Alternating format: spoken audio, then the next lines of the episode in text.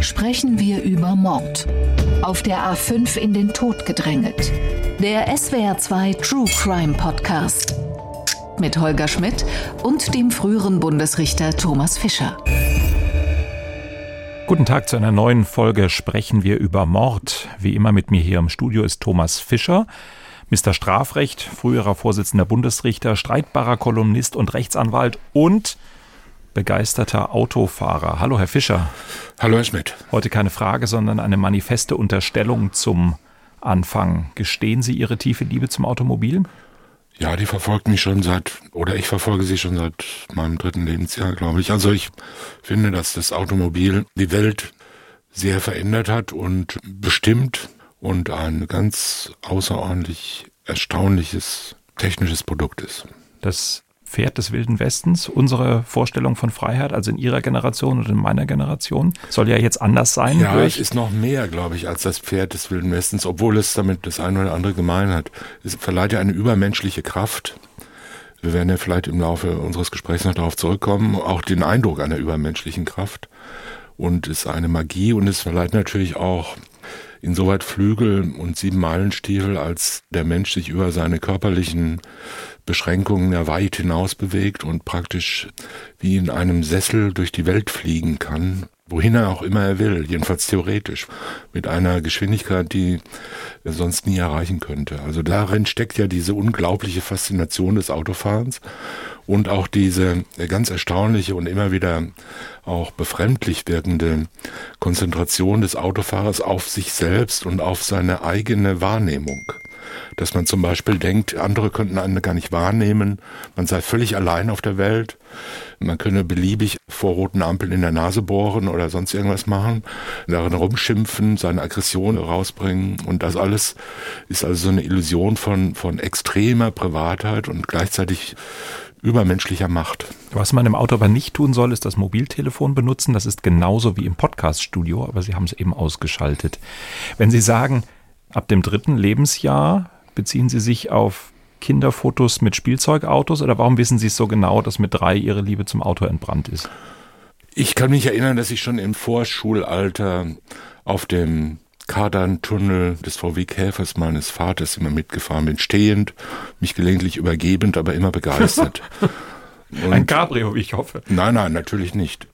Und schon in Kinderzeiten war ich bereit dazu, das Auto meines Vaters allwöchentlich samstags zu putzen, wenn ich dafür es ein Stückchen die Straße raufschieben und dann anschließend im Leerlauf wieder runterfahren durfte.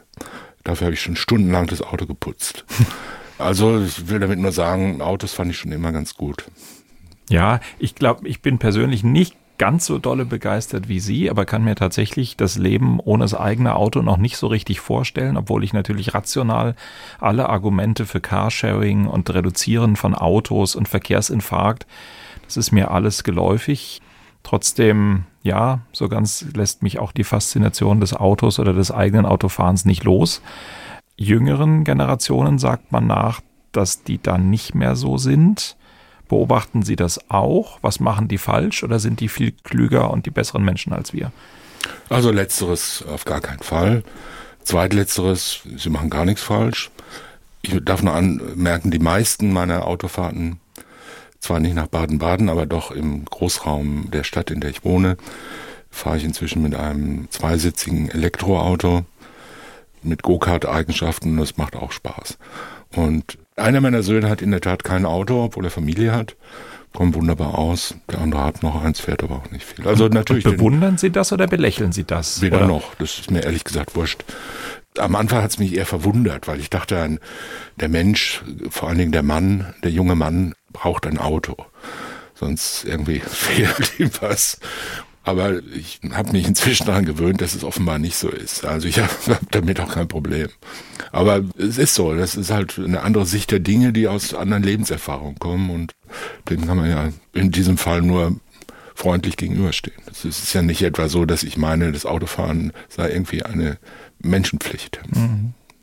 Ich bin bei diesen Emotionen ein bisschen verblieben, weil ich glaube, dass sie im Laufe des Falles nochmal wirklich wichtig werden, um die wirklich sehr unterschiedlichen Wahrnehmungen und Auffassungen zu verstehen. Der Fall, über den wir heute sprechen, der hat einer Mutter und ihrem kleinen Kind das Leben gekostet. Es ist ein tragischer Fall. Es ist kein Mord, ich nehme das vorweg, aber es ist etwas, was, glaube ich, der näheren rechtlichen Betrachtung lohnt und dass wir vielleicht auch vor den Gerichten heute anders sehen würden, als es damals gesehen wurde. 2003 ist die Tat passiert, 2004 das Urteil gesprochen worden. Hören wir rein, worum es geht.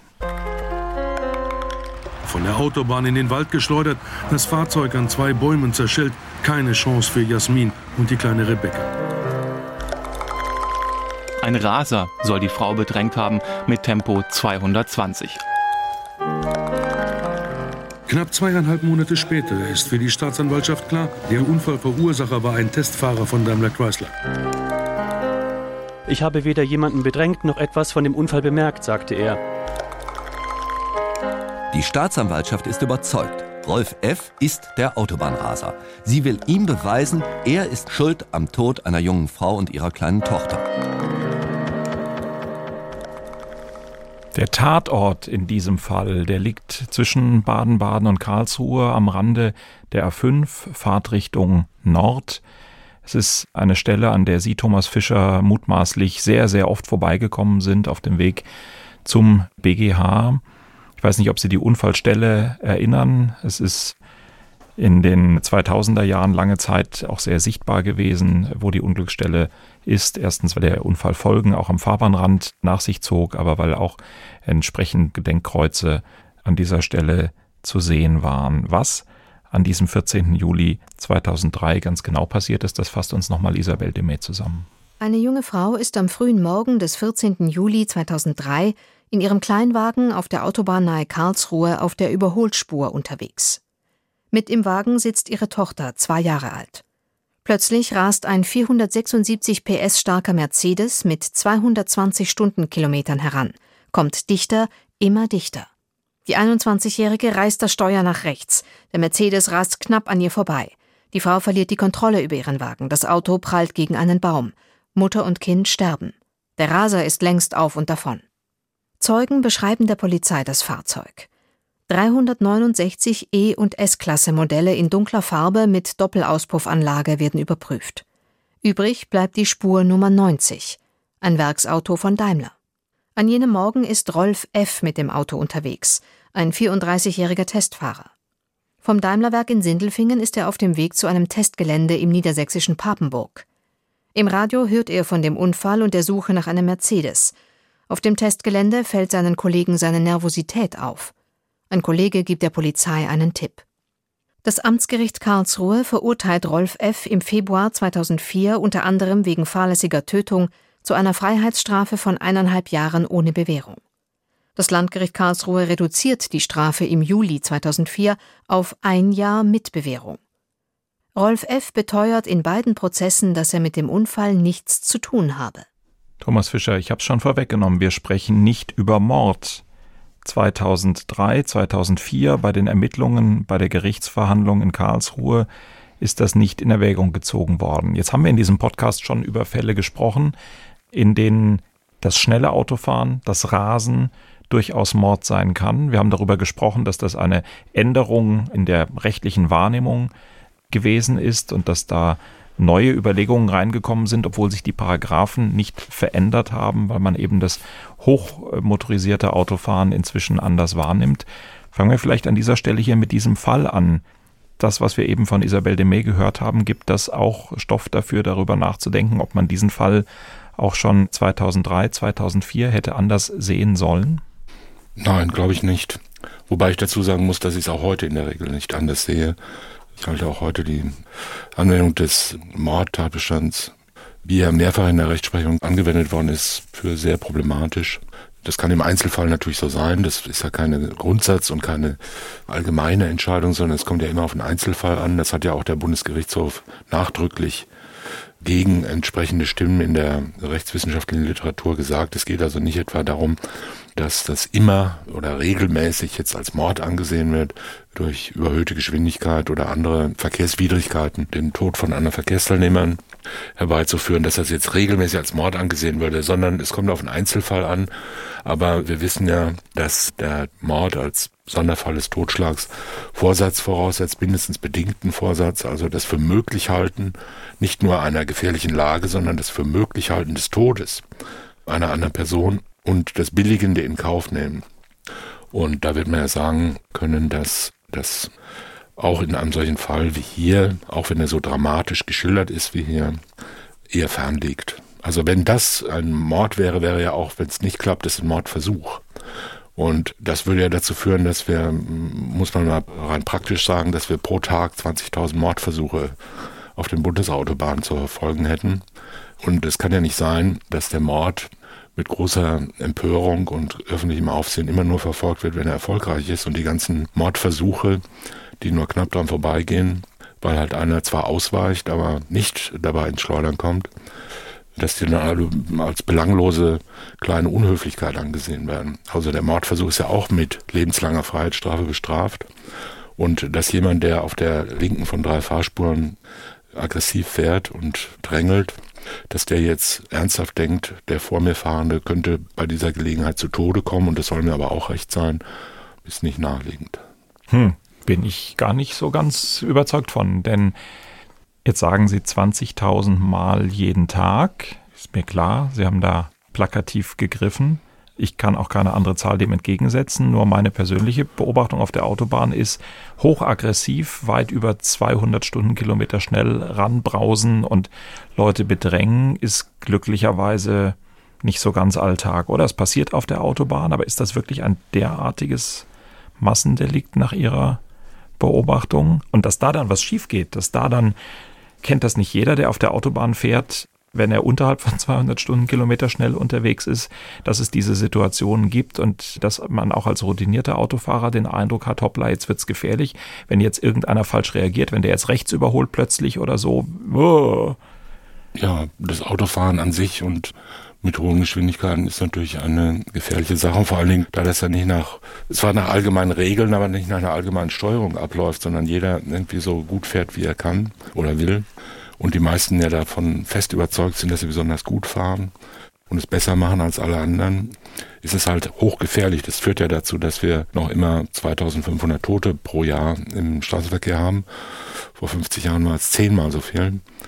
Und ja, Sie haben recht. Trotzdem ist es so, 220 auf einer dreispurigen, praktisch geradeaus führenden Autobahn klingt schnell, ist aber natürlich nicht besonders schnell, wenn man in einem Mercedes S-Klasse oder entsprechenden Autos anderer Premium-Marken deutscher Herkunft fährt. Das weiß man, dafür werden die ja gebaut. Damit wird ja geworben und Sie können ja 220 auch schon locker mit jedem EU-Produkt und vielen anderen fahren. Und es hängt ja auch nicht davon ab, wie viel PS ein Auto hat oder wie groß die Reifen sind und was da immer für besondere Merkmale der Verwerflichkeit herangezogen werden, wenn denn was passiert ist. Solange die Autos in Schaufenstern stehen, gelten sie als besonders schön, kriegen die besten Designpreise und werden gerade dafür, dass sie besonders sportlich ausgelegt sind, Doppelauspuffanlagen und ähnliches haben, mit zahlreichen oder zahllosen Extras noch aufgewertet und die Leute kaufen sich das. Und keiner, der jetzt ein Auto mit tiefer Frontschürze und mit einem sehr sportlich aussehenden Kühlergrill und einem Doppelauspuffanlage mit vierfach Endrohren kauft, ist ja jetzt ernsthaft der Meinung, damit zeichne ich mich jetzt als potenzieller Mörder aus.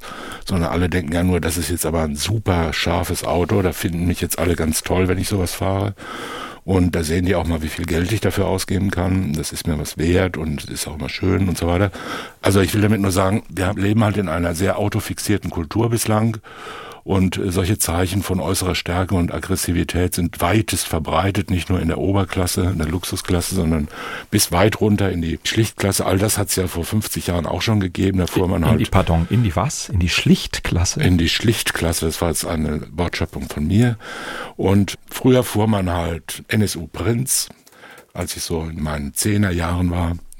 Später fuhr man BMW 2002 Ti oder TII und zahllose andere Autos, mit denen sich das dann verbreitete. Die Autos hatten damals 90 PS, das waren die höchst motorisierten Raser-Autos und alles, was über 100 PS war, das gab es nur in Italien und war dann schon rot lackiert. Oder Jaguar E wurde gefahren mit der unvorstellbaren Raketengeschwindigkeit von 240 Stundenkilometer, die man, wenn man sie fuhr, aber immer zum Tod des Motors führte. Also ich will damit jetzt keine grausamen Scherze machen, aber so ist es. Und natürlich fahren viele heute, weil die Straßen alle voll sind, fahren einigermaßen diszipliniert mit Abstand und in so einer Dauergeschwindigkeit auf der Autobahn vielleicht zwischen 120 und 150, auf der linken Spur vielleicht so 140 bis 160, so im Durchschnitt oder 170. Das heißt, wie halt so ein E-Klasse Mercedes oder Audi 6 oder BMW 5er halt so rollt. Und da drin ist es wunderbar, die Stereoanlage äh, säuselt, die Luft ist schön gekühlt und das ambiente Licht funkelt. Und vor allem sind halt irgendwelche langsamen Heinis, die, die stören. Die stören. Und wenn man nicht ungefähr 30 Kilometer hinter denen herfahren will, muss man halt ja irgendwie den Eindruck erwecken, man möchte jetzt überholen. Also setzt man den Blinker. Das gilt schon als erstes Zeichen des Outens eines Rasers. Oder noch schlimmer, man betätigt die Lichthupe. Gilt auch nicht mehr als wirklich toll in Deutschland jedenfalls. Oder man fährt halt, was die meisten machen, man fährt halt einfach mit einer hohen Differenzgeschwindigkeit auf, damit der andere sieht, weg da. Ne? So wird's gemacht. Und manche fahren halt, je nachdem, wie viel die fahren, wie routiniert sie sind, wie sehr das sich so eingeschliffen hat als Normalverhalten. Die fahren halt auf der A81 oder auf der A5, fahren halt irgendwo drauf in Boxberg und fahren runter nach Stuttgart oder fahren auf der A5 von Karlsruhe nach Hannover und haben die linke Spur gepachtet. Das heißt, die fahren halt mit 200, 220, 240. Das ist schon schnell. Und natürlich darf da nichts passieren, aber jeder von uns, der mal ein großes Auto längere Zeit gefahren hat, der weiß, dass man schon, wenn man 100 Kilometer so schnell gefahren ist, das gar nicht mehr merkt. Wenn man dann rausfährt von der Autobahn und ist auf der Ausfahrt und muss plötzlich 60 fahren, da denkt man, man steht. Also ich will das gar nicht verkleinern, ich will nur sagen, man kann nicht aus dem Umstand, dass etwas passiert ist, immer schon rückschließen darauf, wie fürchterlich vorher schon die Sichtweise und Vorsätze und die Verwerflichkeit gewesen ist. Das ist einfach in der Wirklichkeit nicht so.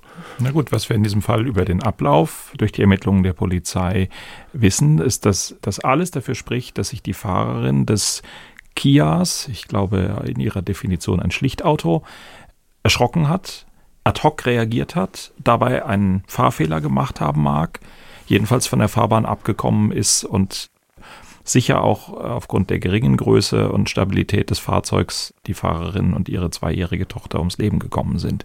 Und dass so ein Fahrfehler passieren kann, dass man sich erschrecken kann, wenn da ein Auto schnell herandonnert. Das scheint mir jetzt doch überhaupt nicht abwegig zu sein. Nein, natürlich also, nicht. Es passiert ständig irgendwas und ständig reagieren Menschen falsch im Straßenverkehr.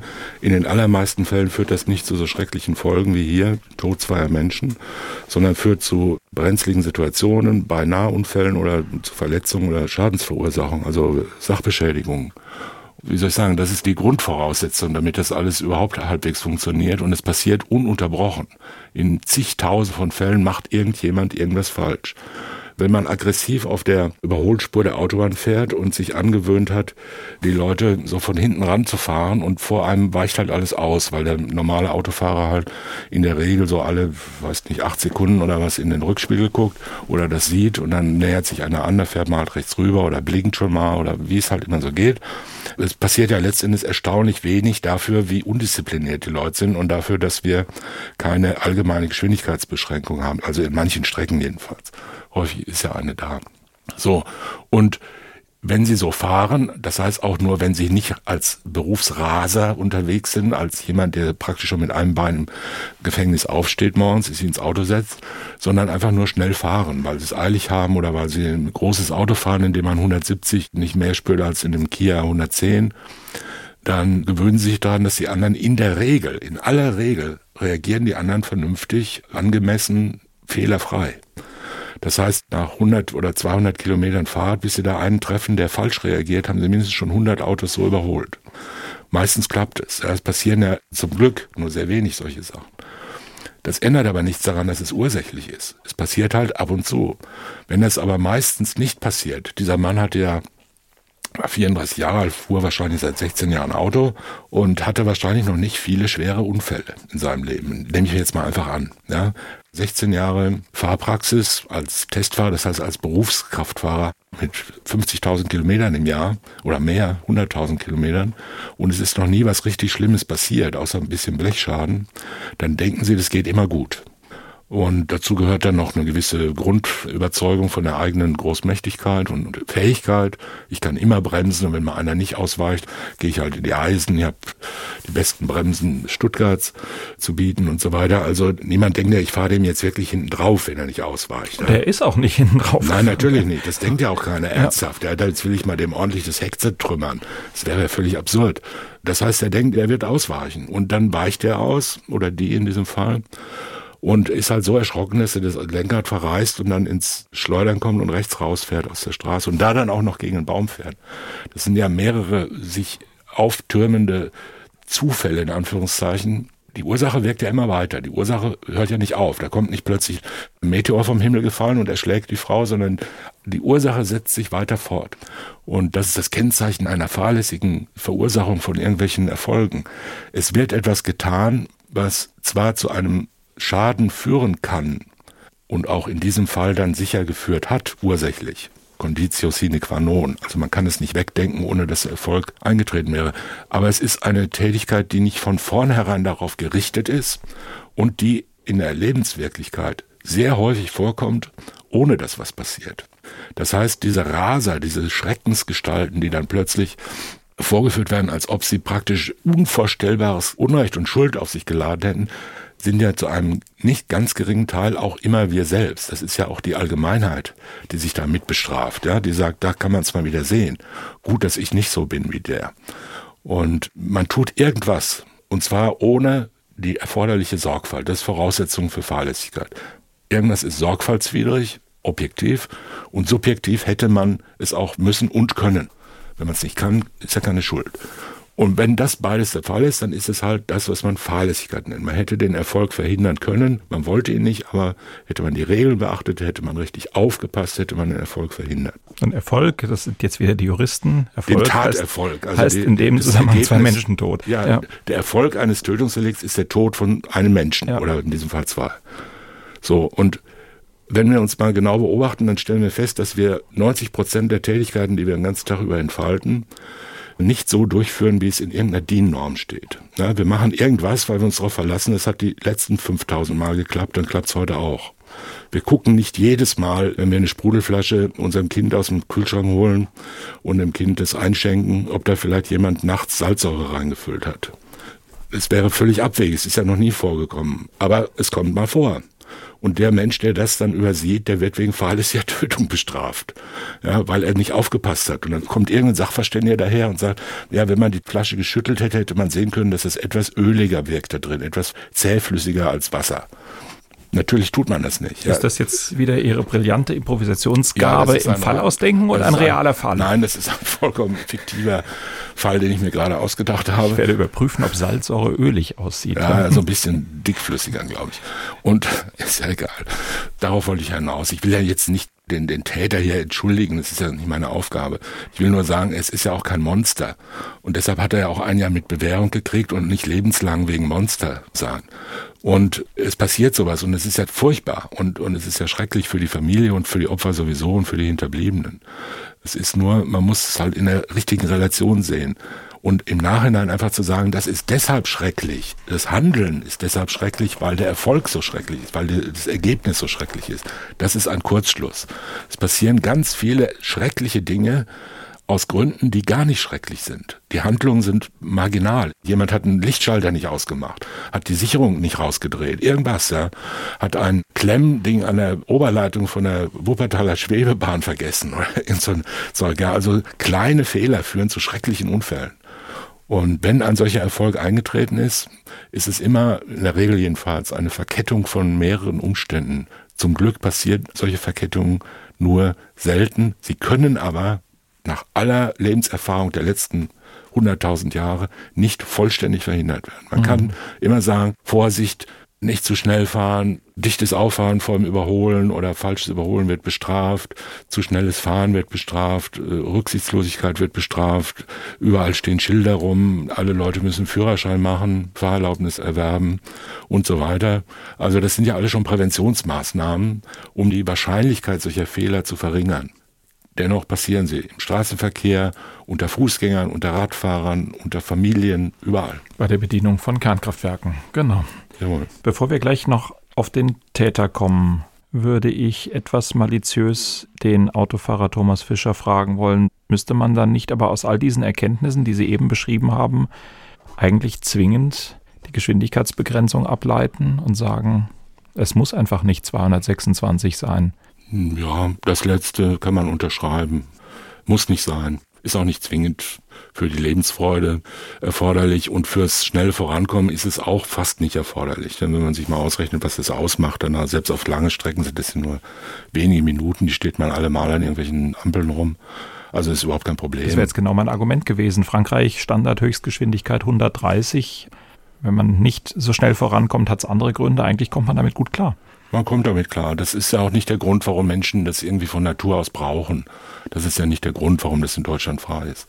Äh, jedenfalls noch theoretisch frei. Wir haben ja kürzlich wieder diesen tschechischen Multimillionär, in manchen Zeitungen hieß er ja auch Milliardär, also so ganz knapp vor Oligarch. Fantastilliardär. Äh, ja, ja, also es war ganz schrecklich und, und er hatte auch so ein undeutsches Auto und fuhr 420 oder irgendwas. Es ist ja dann auch egal, ja. Es ist ja völlig wurscht, es ist ja auch nichts passiert.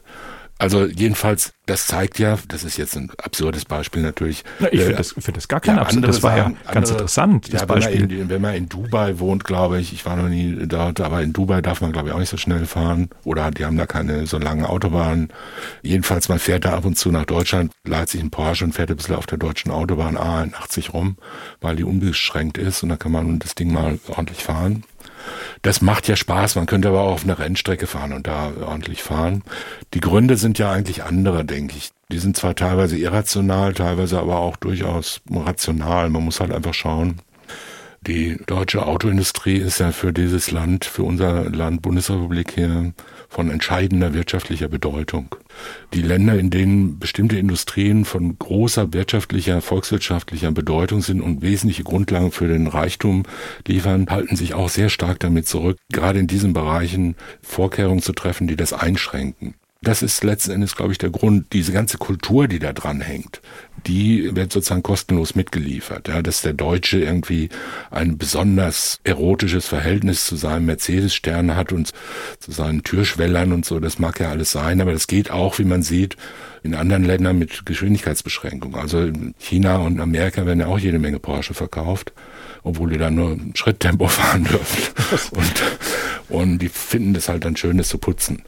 So, ich will nur sagen, das ist ein Grund. Und alle sagen, ja, in Deutschland, da ist Autoland, da kann man mal sehen, was diese Motoren wirklich hergeben und wie wunderbar die sind. Und ich fahre zwar damit immer, das ist halt Image und Selbstdarstellung und vieles andere. Das hängt daran. Und da muss man natürlich sagen, das ist eine Abwägung. Wie viel ist es uns das wert als Gesellschaft? Nicht uns privat, sondern als Gesellschaft. Und äh, das hängt wiederum von der Stimmung ab. Und wir sehen ja in den letzten 10, 15 Jahren, dass sich die Stimmung langsam ändert und dass es weniger wichtig genommen wird. Wir wissen aber auch zum Beispiel, welchen unglaublich hohen Einfluss die Automobilindustrie in Deutschland hat, auch rechtspolitisch und allgemein in der Stimmung. Und dazu passt ja auf eine fast schon absurde Art, dass der Fahrer des Fahrzeugs, über das wir hier die ganze Zeit sprechen, dass das ein Werksfahrer des Daimler-Konzerns war, dass das Ausprobieren solcher Fahrzeuge sein Beruf war, dass er auf dem Weg zu einer Teststrecke in Niedersachsen war, Blick auf die Karte zeigt, normaler Berufsweg jetzt hier schon mehrere hundert Kilometer, die man wusch dann morgens da schnell hochfährt. Und für alle, die jetzt zuhören und die sich für das konkrete Fahrzeug interessieren, kann ich gern auch nochmal zitieren. Es war ein Mercedes CL600 Typ 215 Biturbo Coupé. Tansanitblau übrigens. Sagt Ihnen jetzt alles viel mehr als mir? Ja, ich kenne das Auto sehr gut. Nicht schlecht. Es ist ein Zwölfzylinder, zweitüriges Coupé mit einer Abriegelung bei 250 Stundenkilometer. Alle deutschen Autos bis auf Porsche sind ja abgeriegelt. Also und manche vom Mercedes zum Beispiel baut auch Autos, die nicht abgeriegelt sind, GTs zum Beispiel. Aber diese, in diesem Fall Coupé-Limousinen, die sind ja abgeregelt bei 250 und ist ein Zwölfzylinder mit einem Haufen Power. damals 400 PS, heute haben die mehr. Heißt, wie oft muss ich tanken von Stuttgart nach Niedersachsen? Nein, 12 Zylinder verbraucht schon relativ viel. Also wenn er so schnell fährt, verbraucht er wahrscheinlich so an die 15 Liter, schätze ich mal. Auf der Autobahn 14 bis 15 Liter. Ja. Gehen wir davon aus, dass das eine Strecke von 450 Kilometern sind. Muss ich dann tanken? Nein, Der Tank ist groß genug. Der Tank. Ich werde gegen Ende schneller, weil das Auto leichter wird. 70 Liter groß. Kopfrechnen schwach, dann komme ich da aber nicht hoch, oder? Bei 15 Liter Verbrauch. Doch, doch. Also eine Tankfüllung halt. Gut. Sprechen wir über den Fahrer. Er hat gesagt, als er in den engeren Kreis kam, wir haben es gehört in der Zusammenfassung, es ist ermittelt worden, welche Fahrzeuge kommen grundsätzlich in Betracht. Es sind zwar etwas über 300 gewesen, aber trotzdem war es dann doch ganz gut eingrenzbar, wer denn zur fraglichen Zeit in der Karlsruher Gegend gewesen sein könnte. Der Fahrer hat sich erstmal eingelassen und hat gesagt, ja, ich bin da lang gefahren und ich habe da auch einen Unfall gesehen, aber daran sieht man ja auch, ich bin erst nach dem Unfall vorbeigekommen. Ja, als eine Art Alibi erstmal keine schlechte Aussage, oder? Ja. Wenn er was gesehen hat, muss er später vorbeigekommen sein. Dann hat man sich das Fahrzeug näher angeguckt, hat sich die Umstände näher angeguckt und dann war das nicht mehr so glaubhaft mit der Aussage, ich weiß nichts davon. Der damalige Staatsanwalt in Karlsruhe, Rainer Bogs, war jedenfalls von Anfang an ziemlich sicher, dass man den Richtigen beschuldigt hat. Zum einen haben wir Zeugenaussagen, wir haben zum anderen objektive Daten über diese Bewegung dieses konkreten Fahrzeuges zur Tatzeit. Wir gehen deshalb davon aus, dass allein dieses Fahrzeug in Betracht kommt, den Unfall verursacht zu haben. Die objektiven Anhaltspunkte, das ist wohl insbesondere das Navigationssystem gewesen, das aufzeichnet, wo das Fahrzeug ist, auch zu einem Zeitpunkt, wo es nicht eingeschaltet ist, kann man aus dem Navigationsgerät auslesen, wo das Fahrzeug gewesen ist. Deswegen war sich die Staatsanwaltschaft sehr sicher, dass sie mit Turbo-Rolf, wie er dann später genannt worden ist, eigentlich den richtigen erwischt hat. Es ist zur Gerichtsverhandlung gekommen. Das Ganze war hoch emotional. Natürlich auch deswegen, weil es eine junge Mutter und ihr kleines Kind gewesen sind, die bei dem Unglück ums Leben gekommen sind. Und meine Kollegin Karin Senz hat den Prozess damals beobachtet und schildert, wie die Positionen in der Gerichtsverhandlung gewesen sind. Der Prozess heute begann mit einer Überraschung. Der 34-jährige Angeklagte Rolf F. sagt aus. Ganz detailliert hat er seinen Tag des Unfalls geschildert, wann er an diesem Montag am Daimler-Kreisler-Werk in Sindelfingen losfuhr, wann er an der Unfallstelle auf der A5 bei Bruchsal war und wann er unterwegs getankt hat und auch wann er sein Ziel, eine Daimler-Kreisler-Teststrecke in Norddeutschland, erreicht hat. Nach seinen Angaben war er erst nach dem Unfall an der besagten Stelle. Er will dort schon Blaulicht gesehen haben.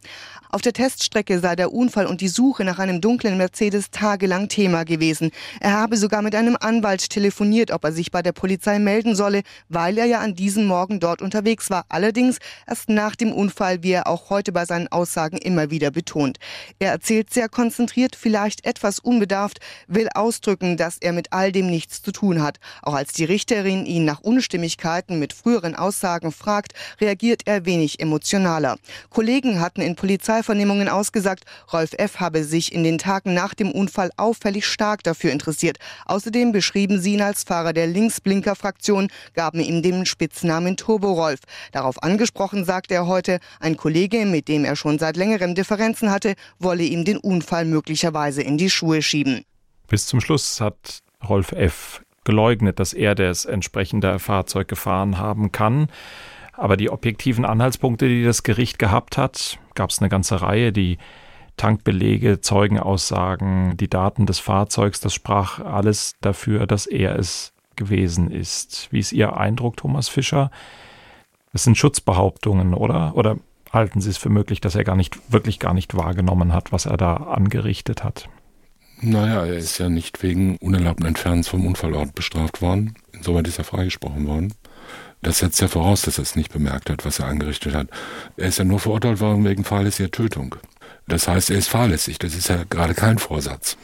Und dass er sagt, ich bin an der Unfallstelle vorbeigekommen, sah, hat das Amtsgericht und dann das Landgericht in der Berufungsinstanz gesagt, ist eine Schutzbehauptung, die stimmt nicht. Aber die liegt ja auch nahe, weil wenn es so wäre, dann stimmt's ja. Na, dann kann es ja nicht gewesen sein. Das ist sein gutes Recht. Also der Angeklagte vor Gericht hat nicht im engeren Sinne eine Wahrheitspflicht. Er darf nur nicht Dritte jetzt wieder besseres Wissen verdächtigen oder dann beschuldigen. Aber er ist ja nicht verpflichtet, die Wahrheit zu sagen. Und die meisten von uns allen sagen ja auch nicht die Wahrheit, wenn sie angeklagt werden, sondern sagen, das bin ich gar nicht auf dem Foto oder war ich gar nicht da oder also das ist sein gutes Recht, das kann er machen und es ist ihm halt hier widerlegt worden. Und gerade im Zusammenhang mit dem unerlaubten Entfernen vom Unfallort, der sogenannten Unfallflucht, muss man ja sagen, da ist ja die ganz, ganz, ganz überwiegende Anzahl der Menschen, die da beschuldigt werden, bis zum bitteren Ende damit beschäftigt zu beleugnen, dass sie irgendwas bemerkt haben. Also ich habe wirklich viele, relativ viele davon verurteilt in meiner Zeit am Amtsgericht. Und da gibt's ja fast keinen, der das zugibt. Ja, sondern die unglaublichsten Unfälle werden verursacht und angeblich hat man nichts gemerkt, sondern hat nur gedacht, man wäre vielleicht an eine Wortscheinkante gekommen. Ja, es hat gescheppert, die halben Kotflügel sind abgerissen und so weiter.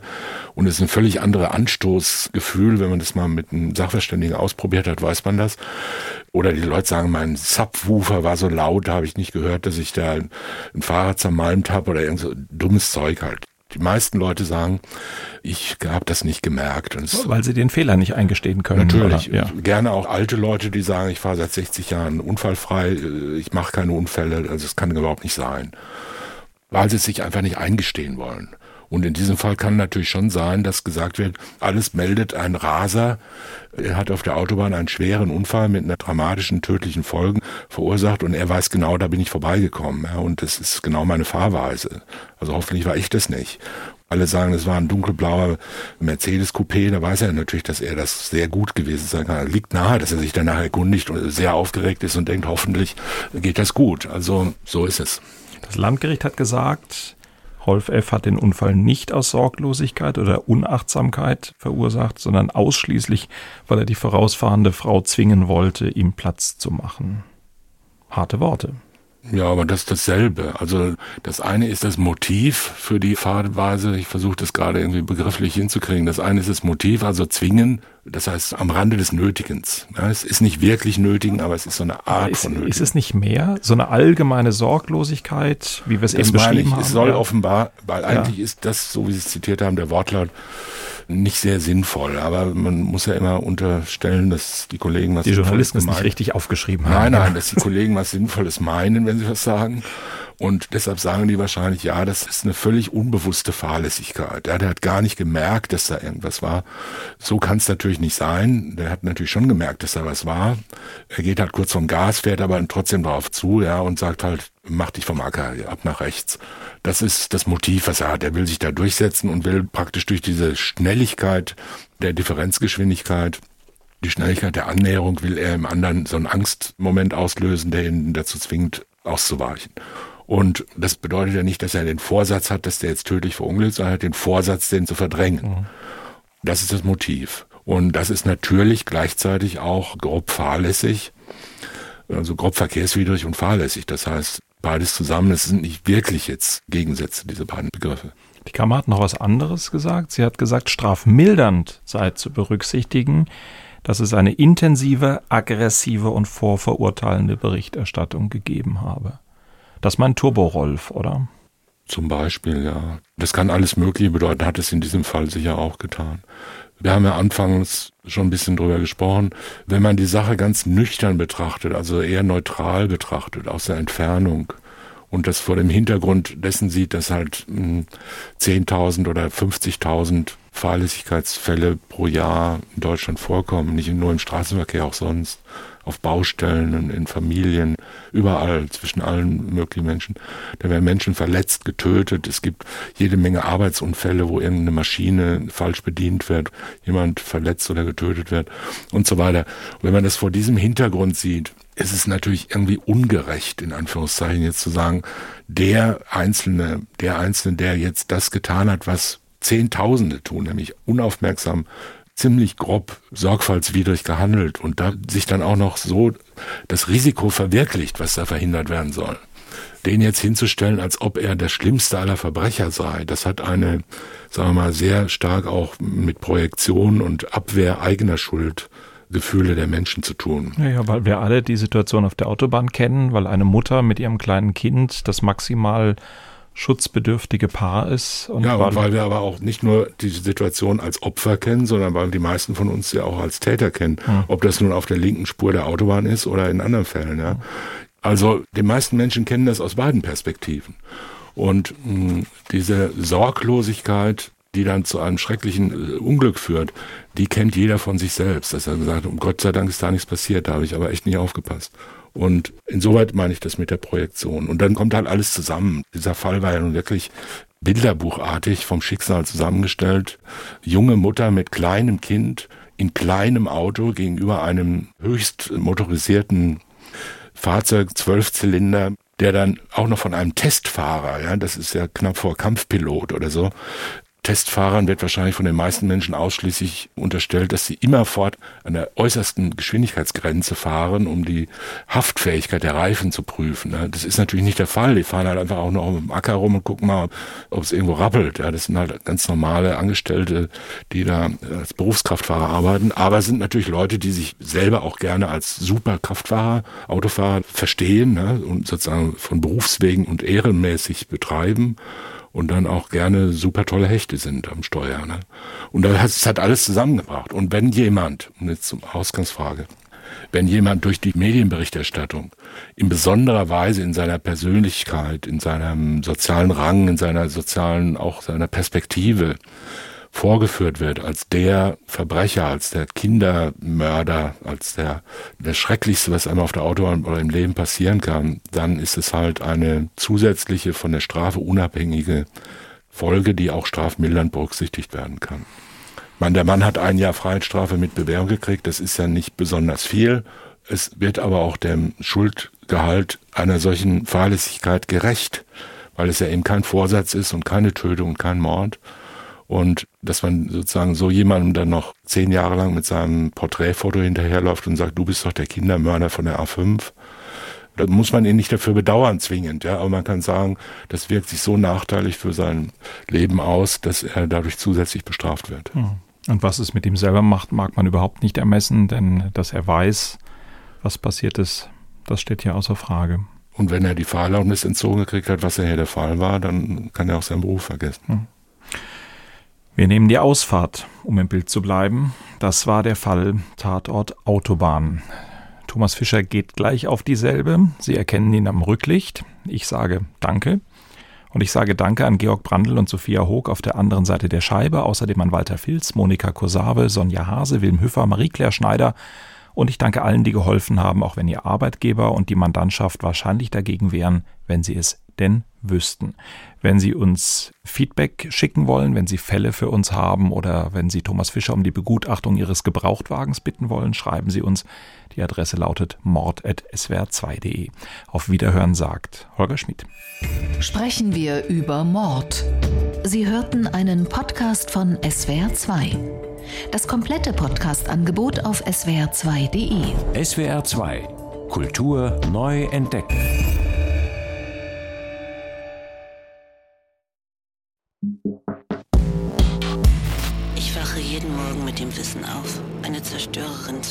Es gibt nichts, was sie hätte tun können, um das zu verhindern. Ich frage mich oft, wie kommen Menschen eigentlich dazu, böse Taten zu begehen? Weißt du, was ich hasse? Menschen, ja. Ich bin Doro Pesch und ich sehe gern das Gute im Menschen, aber mich interessieren auch die Abgründe. Ich bin das Gesetz. Wenn dir das nicht passt, stirbst du. Wovon hängt es eigentlich ab, welche Seite die Oberhand gewinnt? Ich habe Vertrauen in meine Fähigkeit, Leute zu betrügen. In diesem Podcast hören wir gemeinsam Geschichten, ausgesuchte Hörspiele, wahre Fälle, in denen Menschen Undenkbares getan haben. Es gibt kein Gut oder Böse. Wer sind diese Menschen hinter den Taten und wie ist es dazu gekommen? Dunkle Seelen. Präsentiert von Doro Pesch. Glaubt mir, das ist wieder abgefahren noch cool. Es ist ein Albtraum. Jetzt abonnieren und nichts verpassen.